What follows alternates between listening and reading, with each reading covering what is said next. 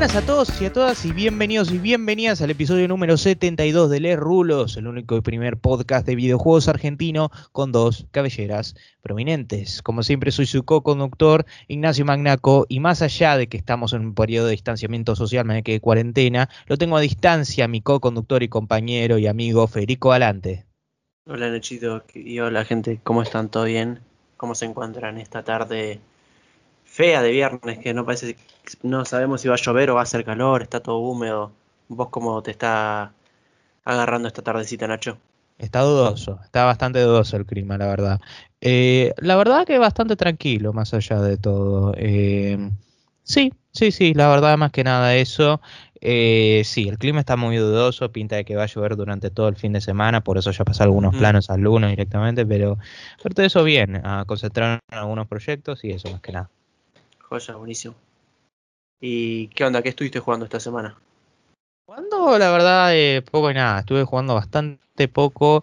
Eh, honestamente estuve más eh, concentrado y no por hacer no, no por hacer promoción propia y todo lo demás, no por estilo, pero estuve con, con, la radio, con el programa El Último Tren, que es todos los domingos 89.1 de 6 a 8, que yo soy columnista y bueno, también me volví el encargado de la música, todo, y estuve concentrado con eso. Y pinta que el programa de este domingo va a ser bastante bueno. Yo no voy a estar presencialmente, pero sí voy a estar eh, telefónicamente. Eh, estuve con eso, también con algunos otros proyectos, más que nada con eso. Eh, estuve escuchando mucha música también, mucho. a una banda Tooth, Attack Attack, que es una combinación rara entre metal y techno. Sí, es en serio bastante raro, pero, pero dentro de todo bastante bien, pero muy tranquilo. ¿Y vos?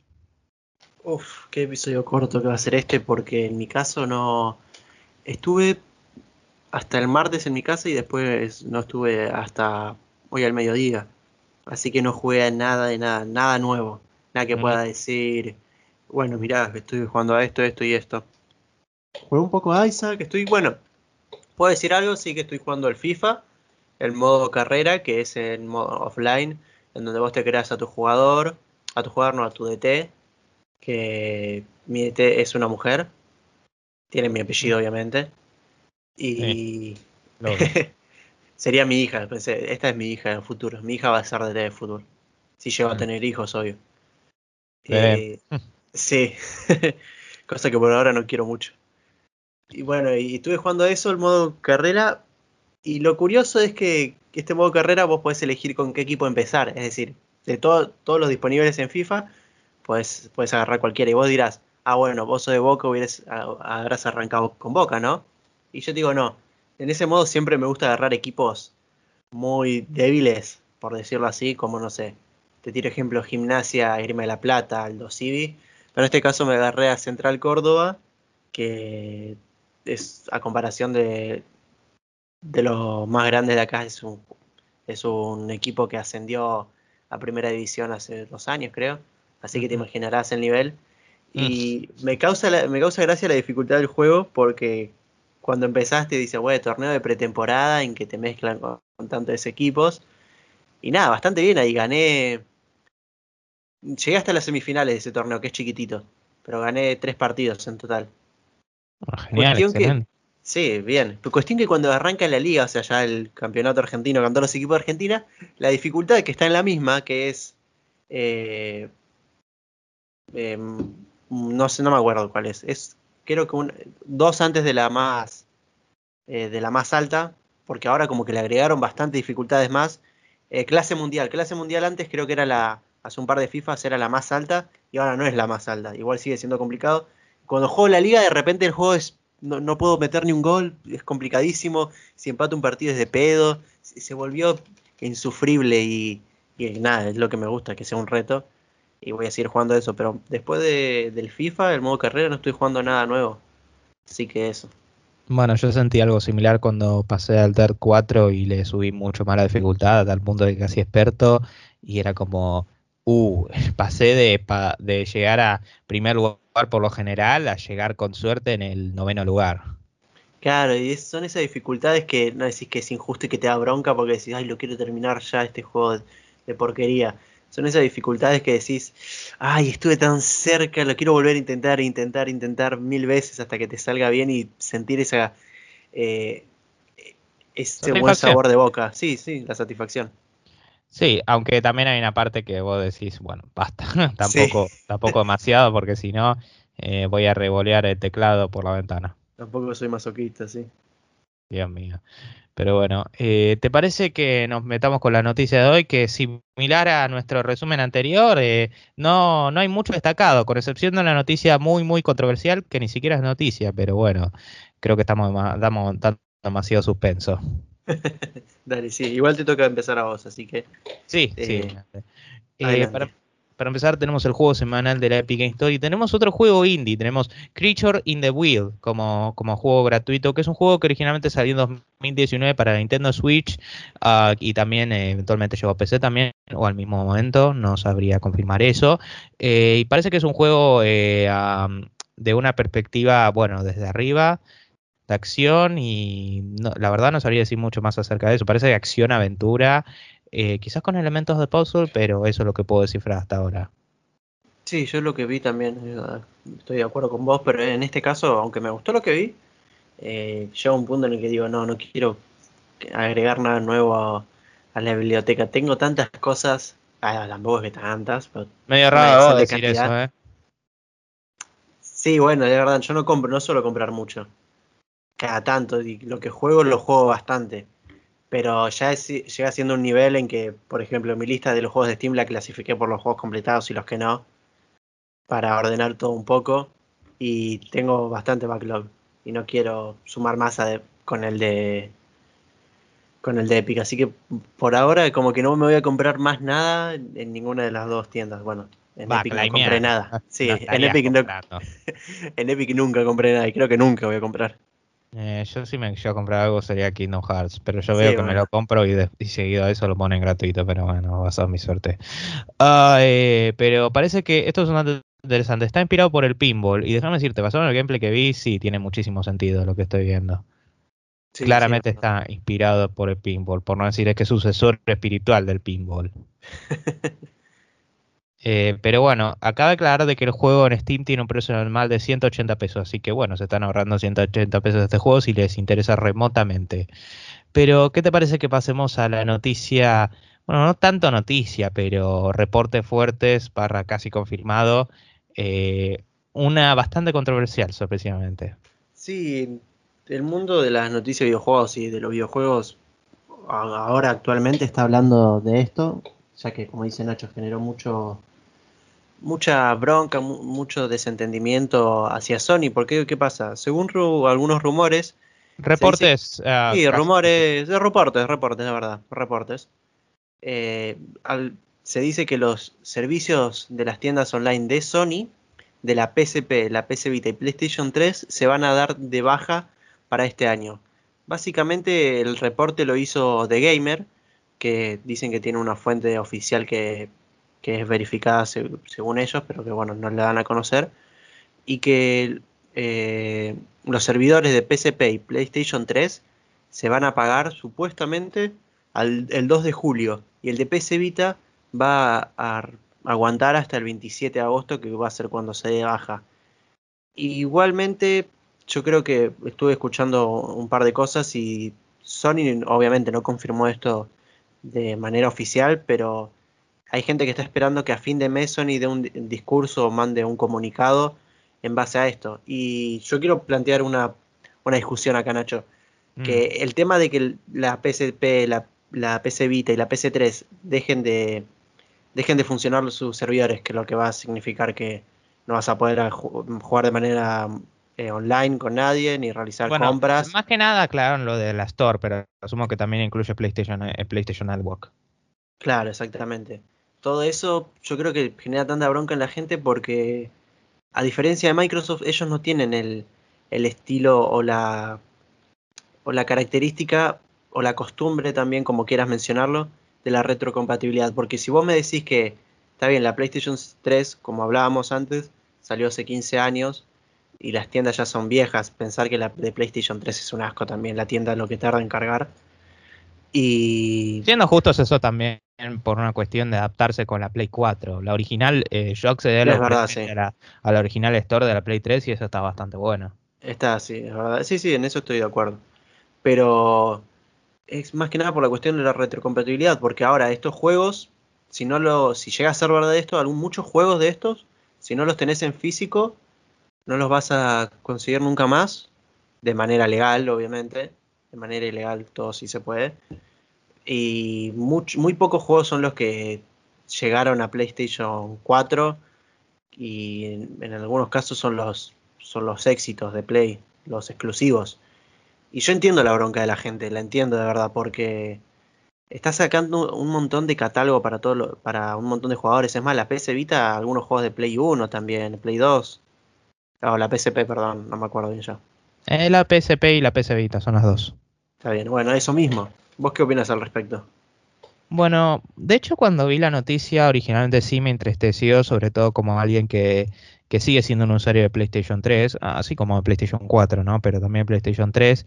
Ah, me puso un poco tenso porque es como, y sí, ahí te agarra como la de consumidor compulsivo, ¿no? Porque es como, bueno, tengo hasta cierto punto. Pero también había una parte de mí que lo miraba, quizás por, quizás por eh, síndrome de Estocolmo, pero bueno como diciendo, bueno, ya tiene 15 años, era inevitable que esto iba a pasar, pero casi como planteándolo como que, no como si fuera algo bueno, pero como diciendo esperable. Pero me sorprendió y en cierta forma me alegró también la cantidad de, de, ah, la cantidad de ah, discusión negativa que, se- que se tornó alrededor de esto, porque ya esto no es la primera vez que sucedió algo así. Recordemos casos como de Nintendo con la con la Wii, Wii. co- con, la Wii o con la Nintendo DS, o sea, que ya que se cerraron los servicios. Eh, creo que con la Wii U no estoy seguro, no, con la Wii U no, pero con la Wii U cerraron ciertas características. Y yo pensé Sí. que iba a ser así, similar, pero yo creo que la razón es porque con Nintendo los fanáticos tienden a ser mucho más ¿Cómo lo explico? A Nintendo se le perdonan muchas cosas por las que con otras compañías hacen y las hacen en bolsa. Eso yo creo de que no se puede, no se puede ah, negar. Eh, Sí, sí, estoy de acuerdo. eso por una. Por otra, tiene que ver el hecho de que la competidora de Sony, Microsoft, es una compañía que en contraste ah, aceptó el contenido legado tan pero tan bien. Sí. No, no podés jugar todos los juegos de Xbox, de la Xbox original. Bueno, de hecho hay bastantes que no podés jugar. Pero sabes que podés jugar una buena cantidad. Y de Xbox 360 tenés un montonazo de contenido. De Xbox One tenés básicamente todo. Eh, y en el caso de PlayStation 5 tenés PlayStation 4. Que a ver, ya con eso ahorras mucho. A ver, te, eh, podés vender la Play 4 y comprarte la Play eh, 5. Y encima con la mejora de la Pro, que eso está bastante bueno. Pero, ¿qué hay de todas tus otras consolas? Y yo creo que también ese enojo viene de los comentarios despectivos y cínicos de Jim Ryan con respecto a las consolas anteriores, o sea, de la retrocompatibilidad PlayStation 5, donde dejaron abundantemente en claro de que la razón eh, por la que la Play 5 no es retrocompatible con la Play 3 a la 1 viene simplemente de una cuestión de ganas más que de una cuestión de si es tecnológicamente posible. Cuando dijeron, ay, a la gente no le interesa jugar esos juegos viejos con resoluciones limitadas y, a- y no eh, y no y no 1080p o HDR cuando eh, cuando la verdad yo y muchísimos jugadores de la comunidad no podríamos estar más en desacuerdo. Eh, Jim, la PlayStation 2 es la consola más vendida de la historia. Y, y a pesar de que es técnicamente la más inferior, de lejos, ¿eh? la GameCube era más poderosa y la Xbox era poderosísima en comparación. Pero siguió siendo una consola increíblemente importante con un montón de títulos clásicos. La original PlayStation también, la trilogía de Crash Bandicoot. A ver, que ya sé que tenemos los mates, pero a eso no me refiero. O sea, eh, el original Final Fantasy VII, pero no, no se puede. Eh, y yo y hay muchos que dijeron, muchos eh, que trabajan así eh, en esta cuestión tecnológica que dicen la PlayStation 5 tranquilamente podría emular estos títulos sin ningún problema. O sea, PCs pueden hacerlo porque no una consola. Y yo creo que todo se vincula, bueno, a esta apatía que tiene claramente Sony, como diciendo, Sony no está haciendo esto, eh, como diciendo, eh, como diciendo, bueno, lamentamos decirlo, lo hacen simplemente para sacárselo encima. como porque yo creo que desde, que salió la PlayStation 4 Sony hace todo lo posible por tirar la PlayStation 3 abajo de abajo de, eh, eh, no sí abajo de la alfombra o ponerla encima de los eh, ponerse la encima de las vías del tren ¿entendés? como diciendo eso nunca pasó fue un error ¿entendés? o sea eso sucede y ojo, que también pienso que pasa lo mismo con la Play 2, pero sobre todo no noté con la 3, como diciendo que negaron la retrocompatibilidad directamente con la 4. Y no sé, a mí me da un poco bronca como consumidor y también en caso con la Play 2 y Play 1. Por el otro lado hay gente que también dice, eh, bueno, pero no mientan, ustedes la piratearon. Bueno, no, yo no, yo no la pirateé. la, yo, no, yo no la pirateé la PlayStation 3 y todo lo demás. Yo hice lo posible por mantenerme con la original y todo eso. Es algo mío, admito que eso es algo mío, pero bueno. Ah, pero yo no creo que debería ser lo ideal. Y yo creo que trae una discusión interesante acerca del peligro de un, de, un futuro todo digital, por casos como estos. Esto quiere decir esencialmente de que a partir de esa fecha no solo no vas a poder comprar más juegos, probablemente no puedas jugar más online, y esos juegos que tenés descargados, más te vale que no los elimines porque no los vas a volver, poder volver a descargar en tu vida. Claro, eso estaba. Eso, eso sí te, iba a decir. Yo escuché. Hoy estaba escuchando Fandango mientras volví a mi casa y supuestamente ellos decían que, esos juegos que ya tenés descargados tampoco los vas a poder jugar. Y yo dije, no, eso, eso no funciona así. No, creo que no es así. Creo que. No. Y estoy ah. viendo un par de noticias y en ningún lado dice eso. No, yo creo que uh, con todo con todo respeto a los chicos Fandango, Seba y compañía, eh, le acertan muchas cosas, pero creo que eso es un error factual porque una vez descargado el archivo está ahí. Sí, sí, sí, exactamente. A ver, si la consola, no sé, o se te rompe, o no sé, o, o, lo eliminás por accidente, bueno, ahí sí, ya está, lo perdiste. Pero eso implica que ya lo tenés eliminado, que lo eliminás. No, pero si no, estás bien. No, no, no, pero pero también eh, te llega un quilombo de que te preocupas más por el, por el espacio en el disco duro que tenés en el sistema. la PlayStation 3, al menos la mía, no tiene mucho espacio. la mía es de 500, no sé cuánto tiene ya. Hace un montón no la uso. Creo que la mía es de 180 o 160. Eh, no, 500 a vos, vos tenés un montonazo de espacio, ya déjame decírtelo. Eh, sobre todo como alguien que tiene un montonazo de juegos de Play 3 y bueno, sí, a vos, te, vos sí tenés. Eh, lo que está bueno es que siguen habiendo tiendas que venden juegos usados de PlayStation 3, pero, ¿verdad? Mercado, usados está caro y cada vez se está volviendo más raro, más escaso. Sí, es, caro, pero más que nada por esa, eh, por la escasez de que ahora todo es tan escaso de estos juegos que ya te lo suben a un precio que parece que sos coleccionista. Siendo justos, incluso en la séptima generación siguiendo, seguían habiendo muchos títulos que tenías que comprar físico. Algunos casos que recuerdo son Gran Turismo 5. Eh, creo que no, los Ratchet Clank no, los Ratchet Clank podías conseguir todo digitales. Pero bastantes títulos que vos pensarías, lo compro digital y no, como Killzone 2 creo. Pero siguen habiendo muchos títulos que puedes comprar digital, algunos exclusivamente en digital. Eh, eh, es que es que y yo creo que se trae este tema por la bronca que hay de, a diferencia de películas o música, cualquier otro tipo de medio, la preservación de videojuegos es muy escasa. Tenés que, tenés que agarrarte de esa consola de por vida y no tenés múltiples formas de, probarla, todo lo demás, oficialmente. Ahora, por supuesto, tenemos el gran tabú que es la emulación, que es, por supuesto, muy, pero muy conveniente, pero las compañías, en vez de aceptarlo y tratar de aprovecharlo a su manera o hacer algún tipo de ganancia de eso, tratan de demonizarlo. En vez de eso, diciéndote, quédate con la consola original. Sí, obvio, porque yo voy me voy a quedar con todas esas consolas originales que van a durar todo el resto de la vida. Nintendo yo me imagino a Nintendo quejándose de eso, pero después sacando la colección de Mario toda emulada en Switch.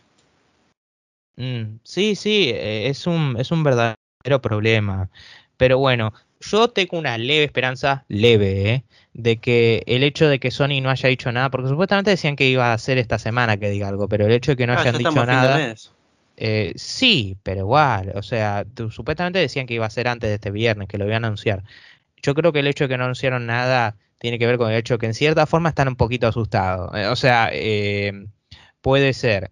Eh, porque yo creo que lo está considerando mucho. Además, hay algunos reportes, siendo justos, estos son mucho más leves, de que en teoría Sony estaría considerando retrocompatibilidad con el PlayStation 2, 2 y, PlayStation 3, 2 y 1 en la 5. Sería un golazo si, si esa es la jugada está bien, pero igualmente... No me parece un cambio justo. A ver. No, no, no, no estoy diciendo que el cambio sea sacar los servidores y llevarlo a todas las 5. No, no, para nada. Yo digo que si la jugada es simplemente eh, generar retrocompatibilidad de la 5 con la 3, 2 y 1, es genial y eso a Sony le va a servir un montón. Porque supuestamente había una patente que decía de que Sony estaba haciendo un trademark de su título de Play 3 a 1 para agregarle soporte de trofeos. Ah, mira, oh. Siendo justos, hay muchas patentes de esas cosas. Eh, de esas cosas hay todo el tiempo. Pero estaría bueno. Y soporte de trofeos en, no sé, no sé, en, eh, qué sé yo. Estoy tratando de pensar en títulos random de PlayStation 2. Eh, bueno, el primer Naruto, bueno, no, ese tiene un remaster. eh, en Resistance 1, en Resistance 1, Fall of Man, eso estaría bastante bueno. Eh, de hecho, yo me conseguí la trilogía Resistance entre 2019 y 2021. Recientemente me compré el 3 y estuve muy contento de eso porque esos eran juegos que realmente quería jugar y tener los tres finalmente como me alegra. Eh, otra cosa que quería agregar es que parece que Sony no tiene en cuenta que con la PlayStation 3 para su mercado fue el comienzo de la era digital eso. ¿Me entendés? Que mucha gente a partir de ahí empezó a comprar todo digital y ya es un modo de vida y un modo de jugar y que le vas a sacar un, una, un eh, ¿cómo se dice? Una gran parte del catálogo solamente porque no querés mantener los servidores que te sobra para mantenerlos. No, no de costar nada mantener los servidores de PC Vita y de PSP. Y eso sin mencionar la PSP, que bueno, ahí es más importante la cosa, sobre, el caso, todo, sobre todo en el caso de PSP Go, donde la consola se va a volver esencialmente inútil a partir de entonces, porque es una consola exclusivamente digital. En el caso de la PC Vita, eh, no lo mencioné, pero también, pero es particularmente doloroso ahí, porque sí, a ver, hay muy poca gente que tiene una PC Vita, pero sabes que hay gente que sí la usa y la tiene, y a ver, ya sé que nueve años es una decente cantidad de tiempo, pero es como, solo le das un mes más a la PC Vita, es como... Sí, no es nada. Me parece... que no esté atento y que use la PC Vita... Eh, no va a llegar con ese tiempo a nada. Es como diciendo, ah, ah, ¿en serio te compraste la PC Vita? ¿Por qué? Ah, o sea, es como que en cierta forma están diciendo eso. Ya sé que la consola fue un reverendo fracaso, pero tiene una user base. Obvio, sí. Eh, y el hecho de que, insisto, haya salido seis años después de la PC3 y solo dure un mes más en el mercado, como, no sé, no me, no me cierra, no me cierra. Pero, pero bueno, veremos qué sucede. Eh, yo originalmente me dio un tren pánico, pero con el tiempo era como, no, no, me lo voy a tomar tranquilo. Además, no es que los juegos Play 3 se dejaron de vender físicos, así que no tengo tanta prisa. Eh, qué sé yo, última yo pensaba comprar algún título de Ratchet Clank digital y listo. Sí, podés, es ahora o nunca, más que nada por el miedo, por el miedo y la incertidumbre de no saber si Sony va a hacer esto realidad o no. Sí, igual, a ver, más allá de todo, tengo tres meses en el peor de los casos, así que es una excelente cantidad de tiempo. Sí, bueno, eso es verdad también. Tenés tiempo. Pero bueno, eh, ahora después de esta discusión prolongada, prolongadísima, pasamos esto a, una, bueno, a, a, otro tipo de reporte de que se estaría que Microsoft estaría en charlas para comprar Discord. Para los que no conozcan Discord, que supongo que no serán muchos, es una plataforma del estilo eh, Skype, Skype, Skype, sí, Skype, en la cual vos podés contactar con tus amigos, hacer servidores, grupos, chat de voz, chat de ah, eh, escritos, nada más, y bueno, es la más conocida en este entonces. Lo que me causa gracia esta noticia es que vi muchos memes, por ejemplo, de la muerte pasando por las puertas con la cara de Microsoft y pasando primero por la puerta del MCN después de Skype y ahora con la de Microsoft, eh, con la de Discord. Sí, ah, yo veo de que yo vi que similar, bueno, aunque ni se acerca en controversia, pero en similar a los Sony no hubo mucha mucha reacción alegre al respecto. No, no, no. No, igual es verdad, no. No es algo que personalmente entienda por qué eh, el enojo. Y no, pero viene más que nada de desconocimiento, porque yo no uso mucho Discord. No, yo creo que más que nada es por esto que la gente le tiene miedo o un poco de recelo a lo que vaya a hacer Microsoft con Discord, ¿me entendés? Y yo tiré, yo tiré un chiste en el guion porque lo vi antes en Twitter, me pareció muy bueno, decía, ¿para qué quieren comprar Discord si ya está gratuito? Sí. eh, pareció muy bueno, pero sí, en mi caso la verdad que no me pega, pero supongo que tengo, o sea, pues, supongo que entiendo el miedo en el sentido de que puede ser un servicio de que se aprovechen y lo maten. Aunque no sé, Discord sigue siendo bastante popular, dudo que lo puedan matar, al menos pronto. Es que es, muy fácil de acceder a Discord y no te digo que es el, más el más fácil de entender al principio, pero una vez que ya le agarras la mano ya está. No necesita, no es muy complejo. Pero también por lo que estoy escuchando, otras empresas están buscando ahí comprar a Discord. Es todo rumores, no, no es seguro.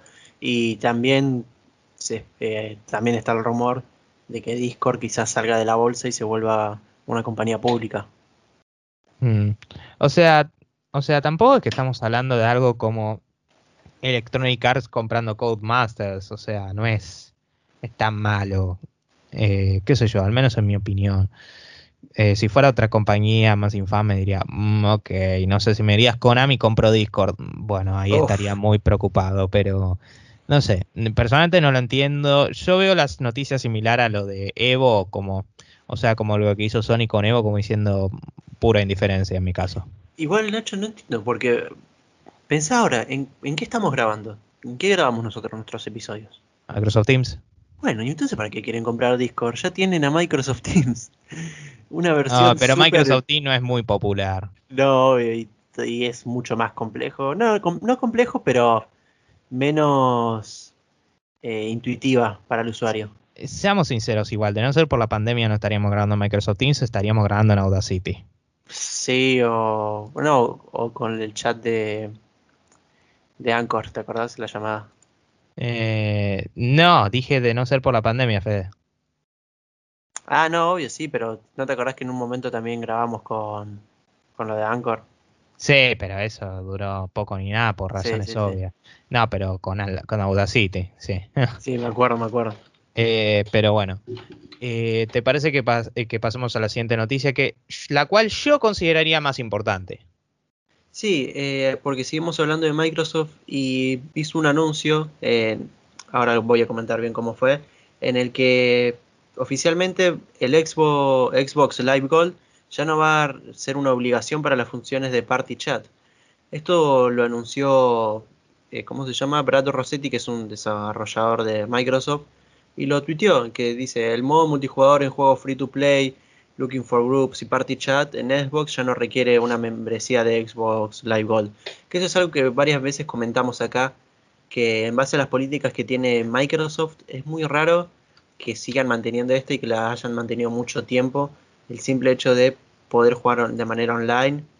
Bueno, el hecho de jugar de manera online no, porque Sony lo tiene con PC Plus, pero el hecho de Jugar hasta juegos free to play. Jugar juegos free to play eh, de manera online y, y también poder crear chats con tus compañeros o amigos. Eso me parece una función básica. Básica para toda consola. Sin, eh, embargo, es algo que Microsoft se mantuvo firme desde el, desde el lanzamiento de Xbox Live en la original Xbox. Claro, es algo bastante raro, no, no, no lo entiendo por qué. No dio, no dio otra explicación, solo dijo que ya eh, ya no va a ser eh, necesario ni obligatorio. Y no se sabe exactamente a qué juegos va a ser compatible este cambio, pero los primeros que se rumorean son Apex Legends, Fortnite y Destiny 2. Que son los juegos más de. Sí, sí tiene sentido. Son de los más populares. supongo que eventualmente se agregaba Warzone también. Sí, Sí, la verdad que siempre se me hacía que eso fue una contradicción medio con Microsoft. Eh, una contradicción que, bueno, son cosas que pasan, pero era como medio raro decir, primero hablar de Microsoft y todo el programa de Xbox Game Pass, todo el contenido que agregaban, la retrocompatibilidad, solo para después decir, tenemos Warzone que para Xbox, eh, para, para el caso de Xbox One, tenés que tener Xbox Live. O sea, se sentía medio raro decirlo de esa manera, porque era como, parecía que estamos hablando de dos compañías distintas, pero está bueno que ya estén agregando una función que, siendo justo, ya tenía la PlayStation, eh, Sony con PlayStation y a Nintendo con la Switch, pero bueno, mejor tarde, tarde que nunca, ¿no? Yo siempre, lo dije antes y lo vuelvo a decir, siempre estuve ah, fundamentalmente en contra de la idea de online gaming pago, sobre todo cuando tenés una alternativa bastante buena en otra plataforma. Todos sabemos en cuál estamos hablando, pero bueno, no la voy a decir. Eh, y sí, tenés juegos gratuitos, pero no se siente, pero seamos sinceros, en muchos casos la gente no termina comprando esos juegos y se siente más como, como, como pegarte una cachetada y después darte un caramelo. Obvio, sí, es genial. Como compensación, como una forma de compensación. Cuando, y, y sobre todo en el caso de Xbox llama la atención porque tenés Game Pass, porque somos sinceros, te piden que use Game Pass y es como, ah, no sé, a mí no me gustó la idea de online gaming pago, no, no me gustó. Nunca pagué ni un centavo para ello en la PlayStation 4 y no lo pienso hacer. No, con eso con vos estoy de acuerdo. Es parte de la eh. razón por la que me pasé a PC Gaming. O sea, miren, la PlayStation 3 no tenía online pago. Y no voy a defender a Sony porque después se retractó de eso con la Play 4, pero bueno, por un tiempo no era así. Sí, sí, sí, sí. Porque hay algunos que dicen, pero Xbox 360 tenía party chat y todo eso, la Play 3 no tenía. Sí, es cierto. A ver, yo no voy a discutir de cuál es el servicio mejor, pero ya con el hecho de decir que la PlayStation 3 es gratuito, además de que era un servicio perfectamente funcional, bueno, salvo algunas cosas, el hack de 2011 fue bastante infame, pero bueno, es como, ya con eso ganas a muchos más consumidores, en mi opinión. Sí, en eso estoy de acuerdo. Eh, muchas veces, mucho público de, estas consolas son jóvenes, más jóvenes que nosotros me refiero, y, y se ven guiados por lo que se compran sus amigos, sus seres cercanos, y en el caso que tengan Xbox y no poder jugar, no poder hablar entre ellos de manera oficial a través de la consola, que de manera gratuita en realidad, y es bastante molesto. Por suerte, recientemente estuvimos viendo un aumento más en juegos eh, single player y todo lo demás. Eh, Marvel Spider-Man, God of War, entre algunos ejemplos. Así que hay un mercado definitivamente para eso, por suerte. No, obvio. Sí, sí, sí. Pero bueno. Nacho, ¿qué pasamos? De cosas que se quitan a eh, cosas que se retrasan, mejor dicho.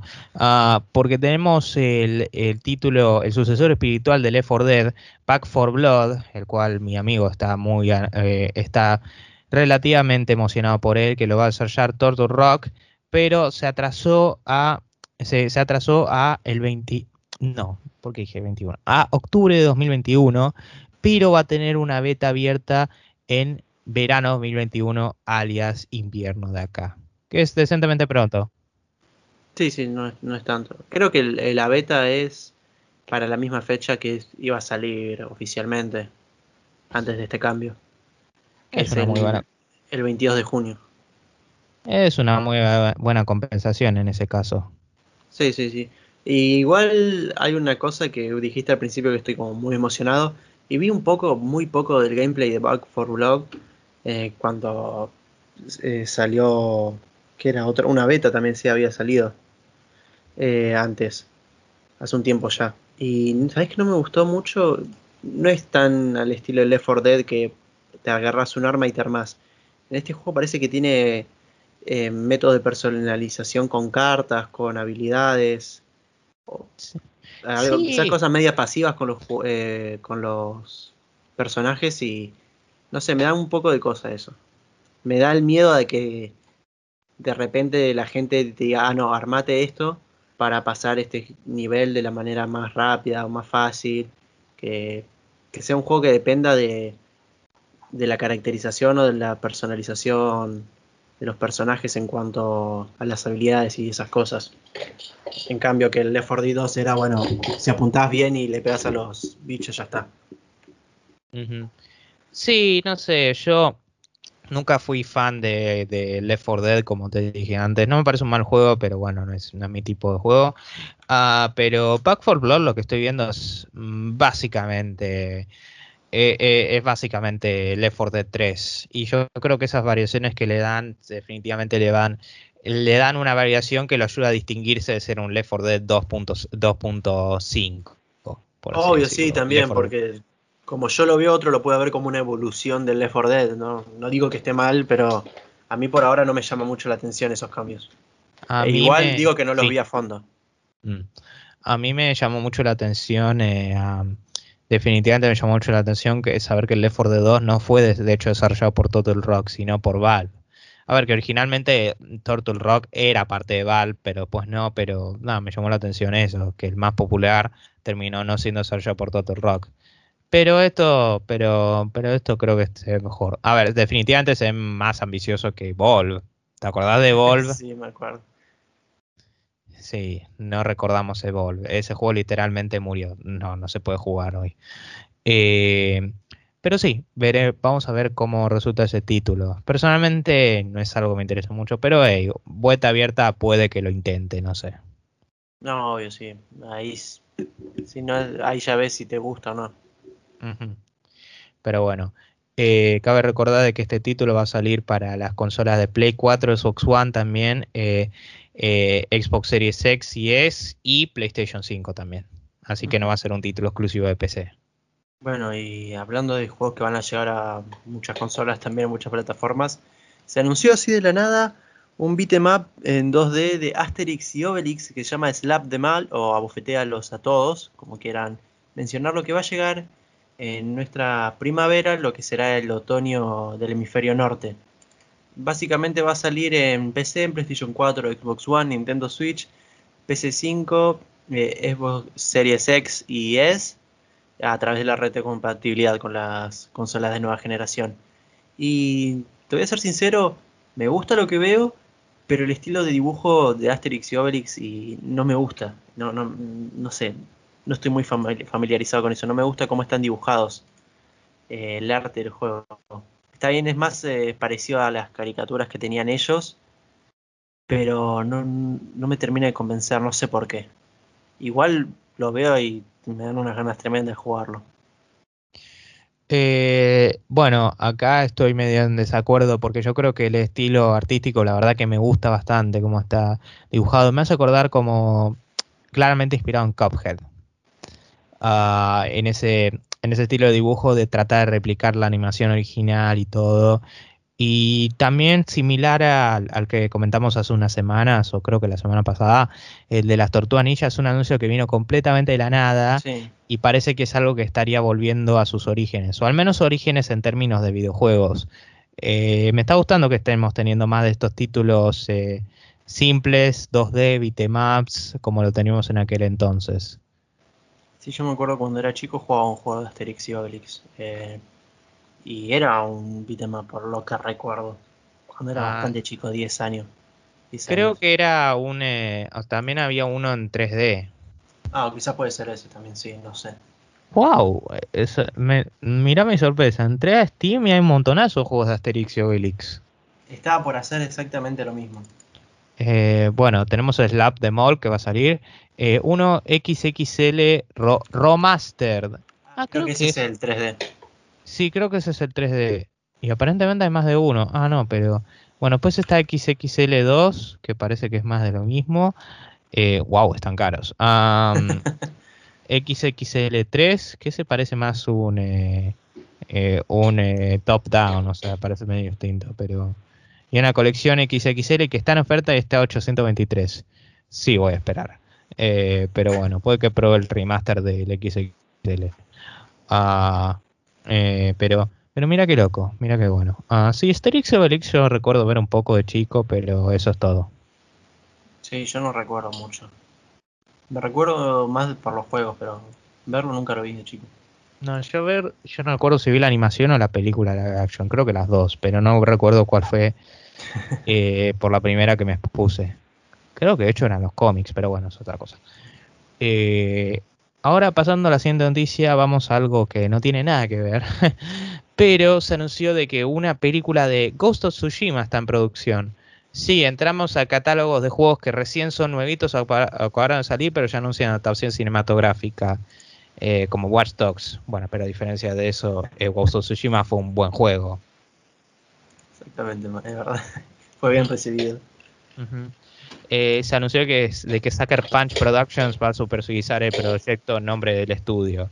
Eh, ah, bueno, va a ser específicamente Peter, Peter Kang. Y bueno, Sucker Punch, por supuesto, fue la desarrolladora de, de- del título. Y bueno, eh, sería el direct, la dirigir, estaría siendo dirigida por el director John Wick, Chad Stack, Stahelski, Stahelski, creo que lo Sí, dije. exactamente, sí. El mismo. Eh, que bueno, tiene sentido, es un decente director de acción, pero y la verdad que no conozco la, la narrativa de Ghost of Tsushima, así que veremos cómo resulta. No, no, yo tampoco, la verdad desconozco completamente, así que igual, como se, se dice, eh, está bastante bueno. Eh, por algo fue bien recibido el juego. Y eh, yo estaba viendo de John Wick si era uh, cuál de los dos directores era, porque la primera John Wick fue codirigida por dos directores, que uno de ellos no volvió a dirigir las siguientes, pero aparentemente es el director de la trilogía entera. Claro. Aunque vamos a ver cómo, cómo resulta, porque supuestamente va a haber una John Wick 4 que también la va a dirigir, así que sí, yo creo de que va a tomar un buen tiempo hasta que esta película salga. Sí, depende, sí, yo creo que sí, seguramente vaya a salir John Wick 4 primero. Más que Sí, nada por lo que representa. Sí, John Wick 4, supuestamente eh, capítulo 4 va a salir el 27 de mayo de 2022. Por ahora, sin considerar cosas como la pandemia y todo lo demás, así que Claro. vamos a ver qué sucede. Ah, quizás ni está en producción todavía. No sé. Eh, No, sé- no, no sabría decirte. No, no se dieron demasiados detalles. Ujú. Bueno, eh, pero hablando de cosas que no, no sé cómo conectarlas. Bueno, pasamos a otra noticia que vamos a hablar de un viejo conocido acá de Les Rulos, el cual tenemos el póster en nuestro documento. Siempre lo apreciamos cada habla y nos menciona Y en nuestro DNI también. en nuestro- bueno, el documento me refiero acá al documento de internet, al Drive. Eh, hablamos de Reggie Filmsheim, eh, el ex director de Nintendo de América, que habíamos comentado ya hace un año, había pasado la, la junta directiva de GameStop, esta compañía que se hizo muy famosa por todo el tema de Wall Street y de la suba de las acciones. Sin embargo, eh, para GameStop esto es una mala noticia, ya que la va a dejar la junta directiva después de un año y un poquito más. eh, es uno de los ocho directores que anuncia su retirada. Básicamente lo que dice la noticia es que debido a los a varios cambios que está sufriendo la empresa, en primer lugar todo el tema de Wall Street, después una pelea, una supuesta pelea que no avancé mucho en investigar eso en cuanto a la gestión de- del grupo de GameStop y nada, o un cambio en las ganancias que, que surgió a partir de esto de Wall Street también hacen que, no sé, como que no sea conveniente o estén en duda si GameStop es todavía factible para dirigirla. Eso por lo, por lo que veo es lo que dice la noticia. Sí, la verdad que am, yo tampoco voy a tirar el argumento típico de, oh, GameStop ahora está perdido todo lo demás, porque ya se vino diciendo hace tiempo. Sí, GameStop en definitiva es- está en un declive comparado con como estaba hace 10 años, por así decirlo. Eh, parte por el declive de juegos físicos, otras políticas de ellos, pero a este punto no voy a declarar nada, porque yo antes decía lo de GameStop y todo lo demás y terminamos teniendo eh, lo de Microsoft. Así que veremos. Está complicado ahora, eso sí voy a decir. Sí, básicamente desde que desde que desde que- desde que ocurrió lo de Wall Street, que creo que en ese entonces estábamos de pausa, ¿no? Estamos en el break. Eh, no sé, yo me acuerdo que mi, que mi viejo me lo, me lo contó, que se me hizo muy loco porque mi viejo no es entusiasta de videojuegos para nada, pero que la nada menciona esto como diciendo, ah, esto debe ser enorme. Claro, sí, bueno, no lo comenté. la cuestión es que no lo llegamos a comentar acá. No, no, no, eso sí que no. Así que no puedo agregar mucho más que que no, no sé bien la situación de GameStop o la situación de Reggie porque hasta, hasta este entonces de que dejó Nintendo hasta ahora no se, no se supo mucho de él y de, y de sus acciones en la compañía. Bueno, veremos, veremos, veremos qué sucede eventualmente. Eh, por el momento, ¿te parece que pasamos a la siguiente noticia? Dale, dale, me parece genial. Bueno, se anunció un, eh, un spin-off de Fortnite que se va a llamar Fortnite Sideswipe, sí, como el Transformer, ah, que va a llegar a iOS y Android a final de año. Es muy curioso ver el título porque es esencialmente Rocket League en 2D.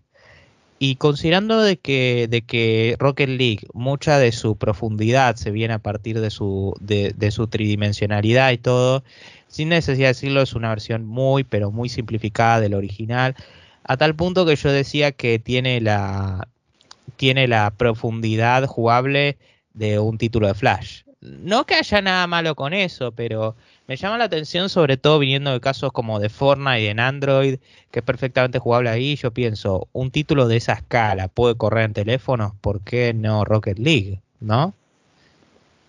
Eh, yo creo que Rocket League es más complejo. El, el tema de la profundidad. Y... A ver, estamos hablando, no digo en términos de jugabilidad, eh, puede que lo sea, pero un Battle Royale es un título sin duda tecnológica, eh, tecnológicamente mucho más ambicioso de lo que es Rocket League.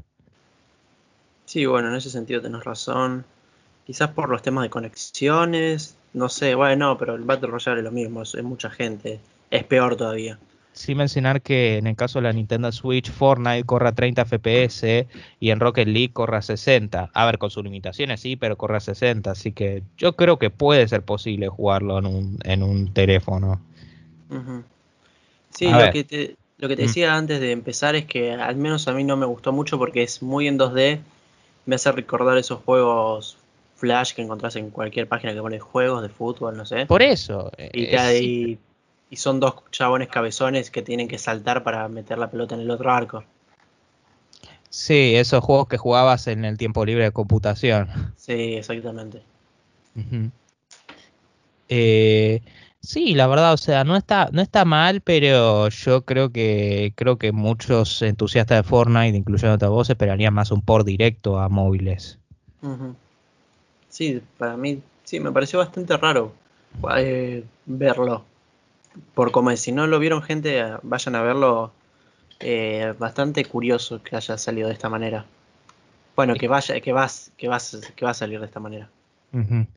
Eh, y yo decía por un lado, bueno, el hecho de que lo haya llamado Sideswipe quiere decir que quizás sí está empezando un por de eh, un por de Rocket League.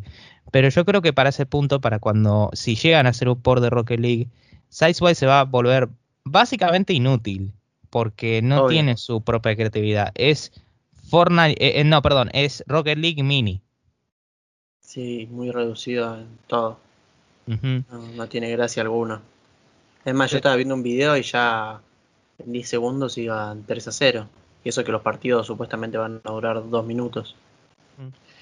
Aunque siendo justos también, uh, eh, Psyonix tiene la, o sea, la compró Epic y con el Epic y el quilombo que tuvo con, eh, con Apple y Google, quizás no se quieren meter en mucho quilombo con relacionado a los móviles. Ah, es verdad, sí, sí, sí, tenés razón en eso. Que al final no sé en qué terminó lo de Epic y iPhone. No sé, no me interesa. bueno, pero con cosas que van a llegar a fin de año pasamos una noticia de con algo que oficialmente no va a llegar. Ah, bueno, hablando de celulares también, mira. Eh, porque después de, de seis años se confirmó que el reboot de Final Fantasy XI para celulares, es decir, dispositivos iOS y Android, se canceló oficialmente. Básicamente el juego que salió en PlayStation 2 y en PC, y bueno, en Xbox 360 también, eh, en 2002 no va a llegar a los celulares porque en un... A ver, espera, que lo busco bien. Eh, acá, durante una llamada de ganancias eh, del mes pasado, Nexon, que es la compañía que lo iba a desarrollar, dijo que lo cancelan directamente porque primero no les sale a cuenta y, y que dicen, dicen exactamente que el juego no mostraba el nivel de diferenciación creativa que los jugadores esperarían dentro de la franquicia de Final Fantasy. Así que nada, el juego quedó cancelado totalmente, aunque yo no sabía de esto, yo desconocía que se había anunciado hace seis años un juego de Final Fantasy, pero por lo que estuve leyendo, ya las noticias eran nada, cero, no existían. Eh, el por de móviles es algo que se estuvo rumoreando por mucho tiempo. Creo que lo comentamos un par de veces ah, en el programa. Uy, no me acuerdo, sinceramente. Pero definitivamente estuvimos hablando de Final Fantasy XI de vez en cuando, o sea, por buenas noticias o noticias de cancelaciones. O sea, por un lado entiendo perfectamente el enojo que puede, eh, que puede ocasionar esto, porque sé que el 11 en particular es muy querido, pero ah, por el otro, yo creo que cuando Square sacó Final Fantasy XIV Realm Reborn, esencialmente lo que tratan de hacer con cada, cada uno de esos títulos MMORPGs nuevos es hacer esencialmente una versión definitiva nueva. Más o menos como, y sé que esta comparación va a traer enojo porque sé que hay diferencias, como Nintendo con cada nuevo Super Smash Bros. Hay diferencias, sí, hay diferencias, pero sobre todo ahora con Super Smash Bros. Ultimate, Nintendo trata de crear la versión definitiva. Una que esencialmente, en teoría, uh, vuelve irrelevante volver a los títulos anteriores.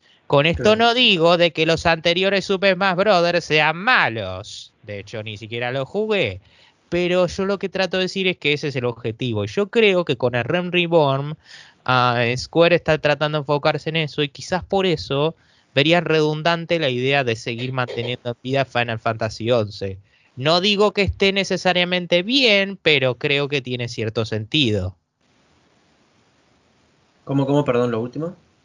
No digo que esté necesariamente bien, pero tiene cierto sentido. Ah, no, obvio, sí, sí, sí, lo, comprendo totalmente. Eh, y el caso que vos mencionás con Smash Bros. es totalmente acertado, porque sí, yo creo que al querer entregar una un, juego único que englobe lo mejor de su antecesor eh, y si no, no se lo podían dar a la gente está bien cancelarlo antes que darle un juego que no esté completo o que sea lo mismo solo que porteo a teléfonos. O sea, yo con esto no estoy diciendo de que, de que esto vuelva a Super Smash Bros. Ultimate, en el caso de ejemplo que di, el mejor juego sin duda.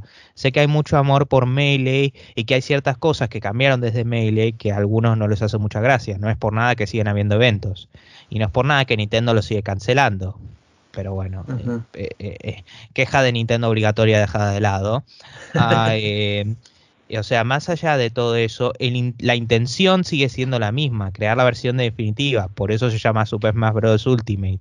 Quizás se podía discutir antes con eh, Wii U o Brawl que sacaran algunos personajes, pero con Ultimate sin duda su objetivo era sacar esencialmente la versión paquete completo, como diciendo, esto es lo más que vas a sacar de Ultimate, a tal punto que yo no sé cómo la van a seguir, eh, porque creo que cualquier secuela que sacarían de Ultimate sería últimamente ok, ahora sí sacamos la versión Ultimate y después Ultimate 2, Ultimate 3, o sea, me sentiría medio así. Mm, más o menos como, ah, eh, perdón, termino 6. Más o menos como, eh, como los juegos de fútbol a, ese punto. Claro.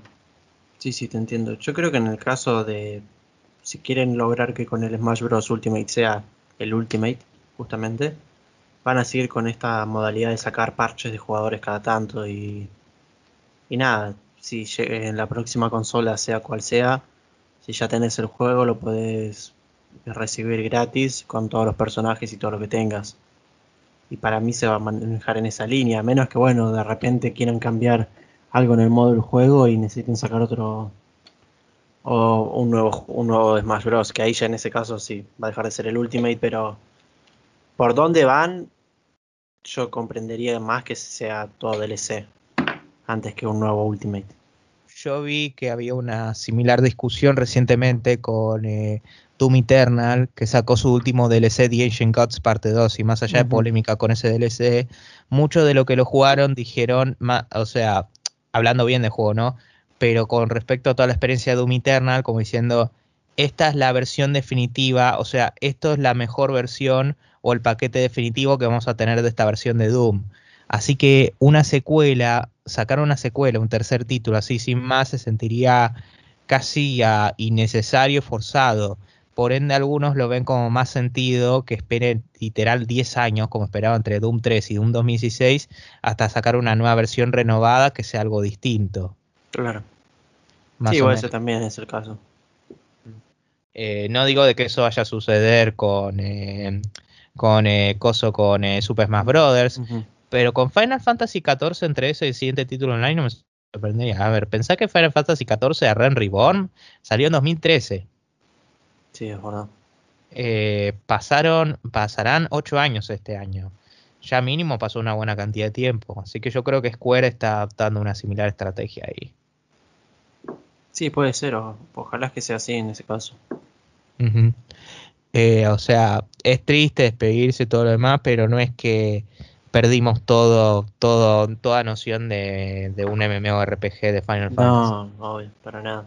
A Realm Reborn sigue siendo increíblemente popular, incluso ocho años después. Bueno, Nacho, y ahora después de esto, si seguimos con los celulares, llegamos a la última noticia del episodio. Sí, porque se anunció que Niantic, la, la, la, eh, la desarrolladora de Pokémon Go, está desarrollando una secuela llamada Pokémon Go 2. Ah, no, perdón, me equivoqué. es uno de Pikmin, pero eh, eh, es Pokémon Go 2. Sí, lo que me causaba gracia de esta noticia es que dicen que va a hacer que caminar sea más divertido. Yo de por sí caminar con el celular, viendo el celular constantemente y que no te atropellen en la calle es complicado y no llevarte a nadie puesto también. Dudo que eso lo puedan hacer mucho más divertido. A menos que el juego traiga un seguro contra atropellos, ahí bueno, y va, bueno, puedo caminar tranquilo. Menos mal. Ah, y también, eh, bueno, asegurarte que no te maten cuando te atropellen, ¿no? Pero bueno, cositas menores. Claro, también. sí, no, bastante raro. Eh. Es decir, está bueno. Creo que Pikmin se puede aprovechar un montón. Por ejemplo, en la imagen promocional que hay, eh, es una persona caminando y se ven a los Pikmin de atrás llevando frutas, cosas, eh, comidas, eh, mientras lo siguen. Yo creo que va a ir por ese estilo de ir juntando Pikmins, pero no al estilo Pokémon Go de coleccionarlos, sino de tener la cantidad necesaria como el mismo juego para poder crear cosas o alimentar a no sé quién. La verdad no, no tengo ni idea. Eh, sí, eh, pero yo creo que es un buen momento para recordar los accidentes que tuvo Pokémon Go cuando estaba en su pico de popularidad. ¿Sabes que una persona literalmente se cayó de un precipicio jugando Pokémon Go? Sí, sí, también sé que una mina encontró un cadáver por, por ir a cierto lugar a buscar un Pokémon. Ay, Dios mío. Esas noticias son las mejores. Sí, o sea, en cierto sentido, obviamente no quiero que suceda, pero en cierto sentido sí, porque demuestra el lado más eh, uh, neandertal de la gente.